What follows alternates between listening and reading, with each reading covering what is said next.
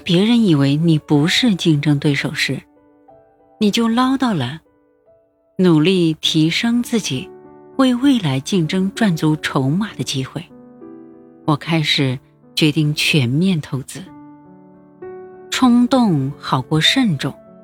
很快，这个不可一世的家伙就知道我这个全美最差的投资者，竟然掌控了铁矿业，一举成为全美最大的。铁矿石开采商要跟他分庭抗礼，他按耐不住，只好甘拜下风，来向我求和。在竞争中，能首先针对对方的弱点进行致命一击的人，往往能赢得最后的胜利。第三种方法，要拥有良好的心态。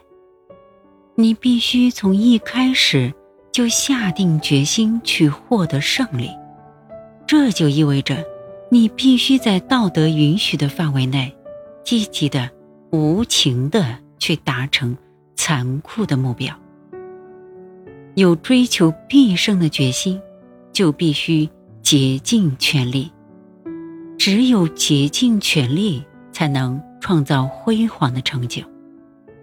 在竞争开始阶段，更应该这样。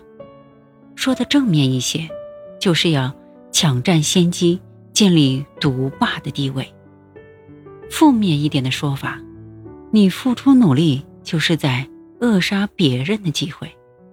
同时，我们还要拥有积极英勇的精神，要有生吞鲸鱼的胆量。我坚信那条千古不变的定律。天才的竞争对手总是勇猛的勇者。圣经新约哥林多前书中，使徒保罗说：“如今常在的有信、有望、有爱，这三样中最重要的是爱。在每一个新的梦想的开端，最重要的是下定追求。”必胜的决心，只有拥有追求必胜的心态，关注竞争局势的发展，和了解竞争中的资源，才会起作用。拥有知识，保持控制能力，评估竞争状况，这些都足以帮助你建立信心，去达成最高目标。你会发现，很多人。